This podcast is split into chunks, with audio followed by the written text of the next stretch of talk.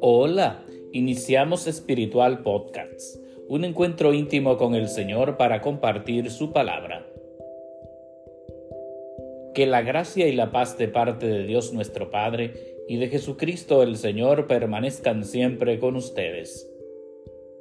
Les recuerdo que pueden seguirnos a través de Spotify, Apple Podcasts, Google Podcasts y Radio Juventus Don Bosco. Que el Señor esté con ustedes. Lectura del Santo Evangelio según San Lucas. En aquel tiempo se acercaron a Jesús unos saduceos que niegan la resurrección y le preguntaron, Maestro, Moisés nos dejó escrito, si a uno se le muere su hermano dejando mujer pero sin hijos, cásese con la viuda y dé descendencia a su hermano. Pues bien, había siete hermanos. El primero se casó y murió sin hijos, y el segundo y el tercero se casaron con ella. Y así los siete murieron sin dejar hijos. Por último murió la mujer. Cuando llegue la resurrección, ¿de cuál de ellos será la mujer? Porque los siete han estado casados con ella. Jesús les contestó,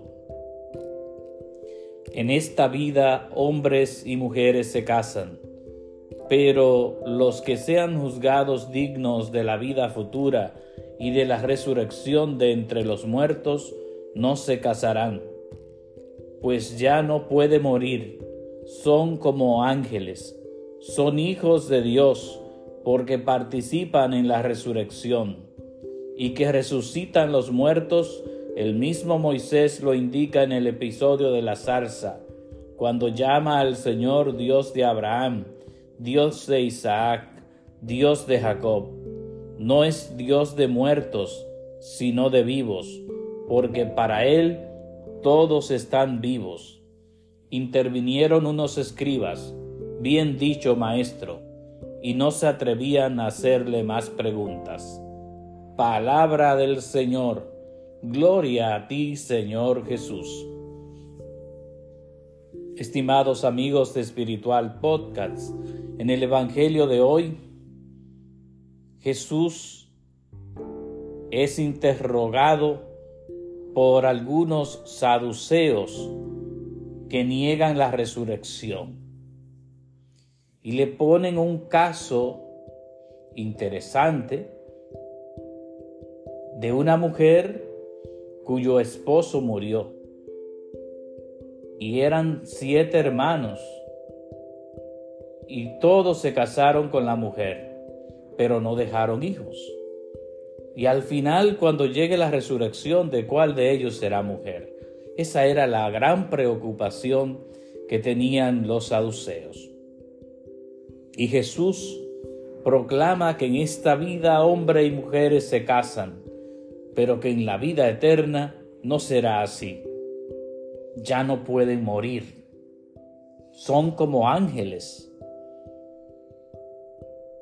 Es una oportunidad para todos nosotros proclamar nuestra fe en Jesús, en la resurrección, en la vida eterna, porque todo aquel que cree en Jesús, todo aquel que proclama la resurrección, también heredará la vida eterna.